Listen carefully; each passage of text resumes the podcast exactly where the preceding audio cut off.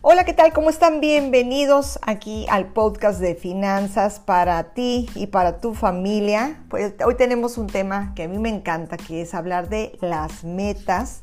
Sabes, cuando establecemos metas, estamos también estableciendo un mecanismo para erradicar el mecanismo del fracaso. ¿Qué es esto?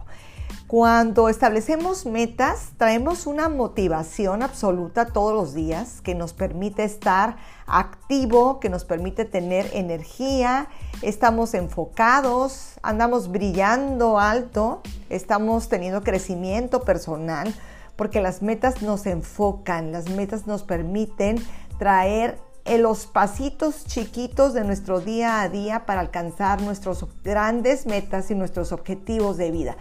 Quiero hablarte en este mes de mayo a ti mamá que estás escuchando este podcast, porque te hablo a ti mamá, además de que porque es el mes de mayo y estamos celebrando a las mamás y yo me gusta hablar eh, regularmente en cada mes de acuerdo al tema que estamos tratando en nuestro año de calendario y sobre todo porque tu mamá está formando seres humanos y tu mamá eh, estás creando conversaciones con tus hijos de todo tipo. Hay veces que no nos damos cuenta que estamos creando conversaciones de poder, conversaciones de crecimiento, pero también conversaciones de fracaso y limitantes. Entonces, mucho ojo con todas esas charlas que se crean en la cocina, en el desayuno, en la sobremesa, todo eso que le digamos a nuestros hijos, tanto lo que escuchan como lo que ven que hacemos, recuerden que estamos creando sus paradigmas y sus conversaciones para su vida. Entonces, cuando establecemos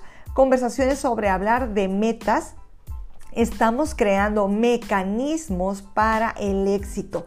De hecho, desde mi punto de vista y en mi conversación como coach en finanzas y entrenadora en temas de finanzas para negocios, uno de los temas más centrales que yo observo en los emprendedores, en los empresarios, es quiénes sí y quiénes no establecen metas para su vida y cómo siguen esos pasos para cumplir las metas. Y hoy te quiero hablar precisamente de este tema, de cómo establecer, vamos a empezar a hablar por las metas equilibradas.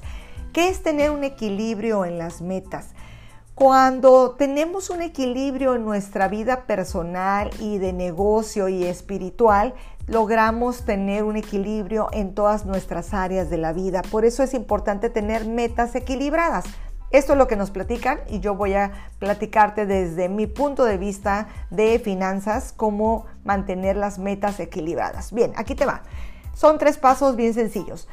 Las primeras metas que debemos de tener bien establecidas son las metas personales y las metas familiares, porque estas metas son el centro de nuestras metas, o sea, es nuestra gran meta a alcanzar. ¿Cómo qué puede ser? Voy a darte un ejemplo para que de ahí estemos sumando e hilando las siguientes metas.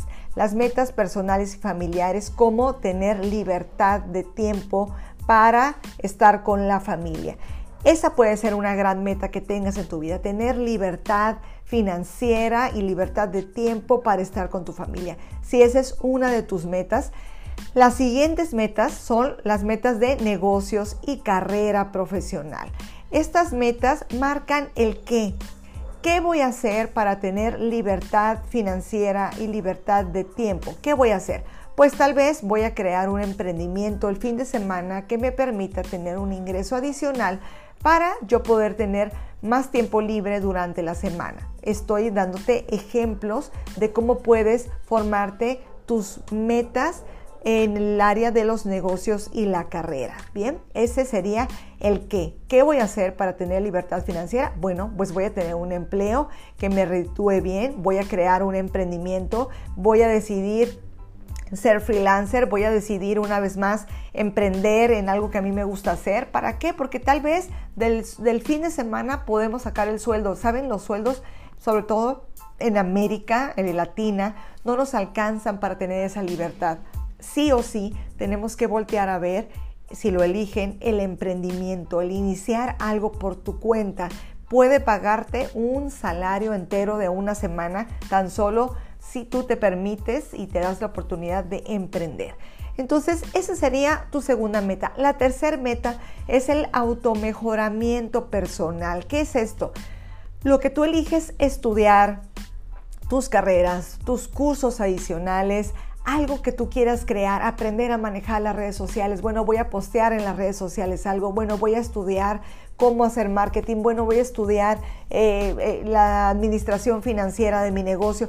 Cuando tú buscas un automejoramiento constante, eh, voy a, a, crear un jardín hermoso, ¿para qué? Para mi familia. Cuando tú buscas un automejoramiento, estas metas de automejoramiento te llevan a las metas de los negocios y carrera y terminan en las metas personales. Entonces, esas son tres metas que hay que tener, personales y familiares. ¿Cuántas metas? Yo te sugiero unas tres a cinco metas.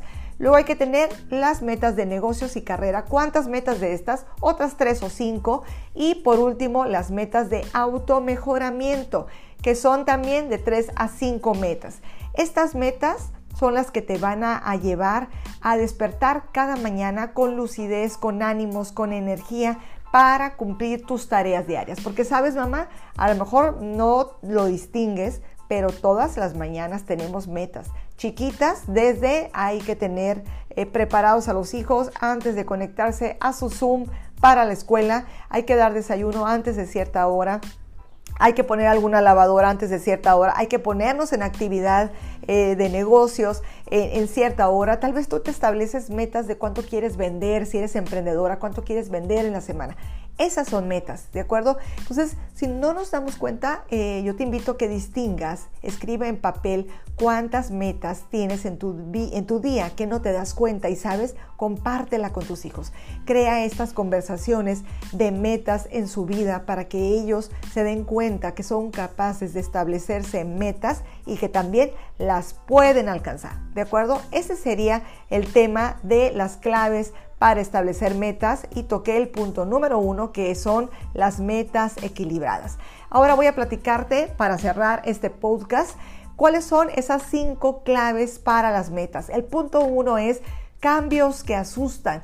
Sabes, cuando nos establecemos metas, tenemos que cambiar algo en nuestra vida, alguna dinámica, algún hábito que no nos lleva a conseguirlo. Y regularmente cuando queremos hacer un cambio nos asustamos porque tal vez pretendemos eh, hacer cambios tan grandes que nos asustan el no cumplirlos.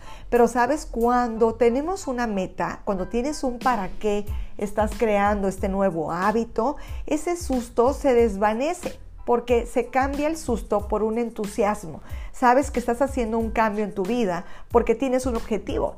Sabes que estás levantándote en la mañana para ir al gimnasio porque tú ya declaraste que quieres ser saludable ya eh, esta pandemia nos llevó a ver que el tener salud es una de las ganancias más preciosas que tenemos en nuestra vida. Entonces, el punto número uno, si los cambios te asustan, establece una meta porque eso te va a dar ánimo y va a desaparecer ese susto. El punto número dos es tener un área de excelencia. ¿Sabes?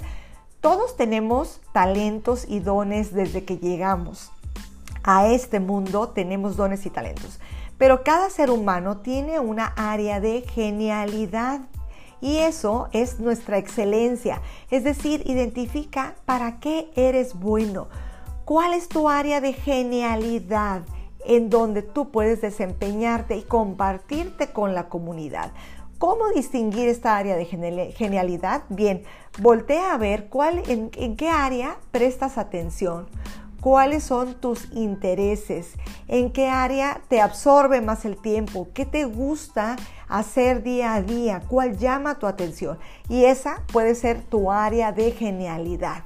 Y eso me lleva a platicarte el punto número 3 que le llamamos el área de acres de diamantes. Sabes, eso tiene toda una historia que te contaré en otro, en otro podcast, pero aquí el tema es que tú identifiques cuál es esa área en donde tú te sientes con la genialidad, pero identifica en dónde estás parado hoy en día, porque sabes, tu área de genialidad probablemente la estés eh, viviendo día a día y no te das cuenta que no la has potencializado. Entonces, ese es un tema importante cuando te establezcas, establezcas metas. Identifica si ya estás viviendo esa área de genialidad bajo tus pies y no te has dado cuenta. El punto número cuatro es las metas equilibradas, que es por donde empecé. Me gusta hablar del punto número cuatro porque precisamente eso nos va a llevar a tener un equilibrio. Recuerda, metas personales y familiares, metas de negocios y carrera y metas de automejoramiento. Y el quinto punto son los propósitos de vida. Todos tenemos un propósito de vida.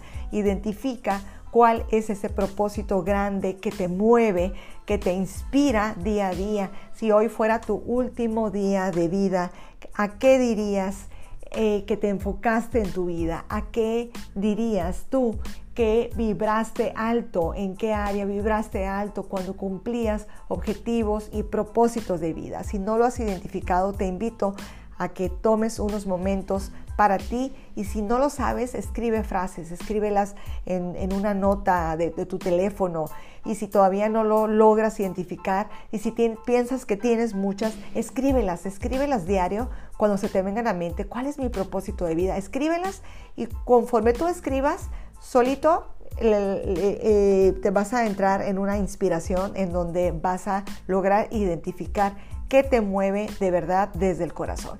Así que ya sabes, aquí te dejo varias conversaciones sobre establecer metas. Si quieres más información sobre cómo establecer metas, puedes seguirme en mis redes sociales. Esta información, a mí me gusta seguir a, Ryan Tracy, un gran entrenador. Te invito a que lo sigas y también a que te entrenes en establecer metas.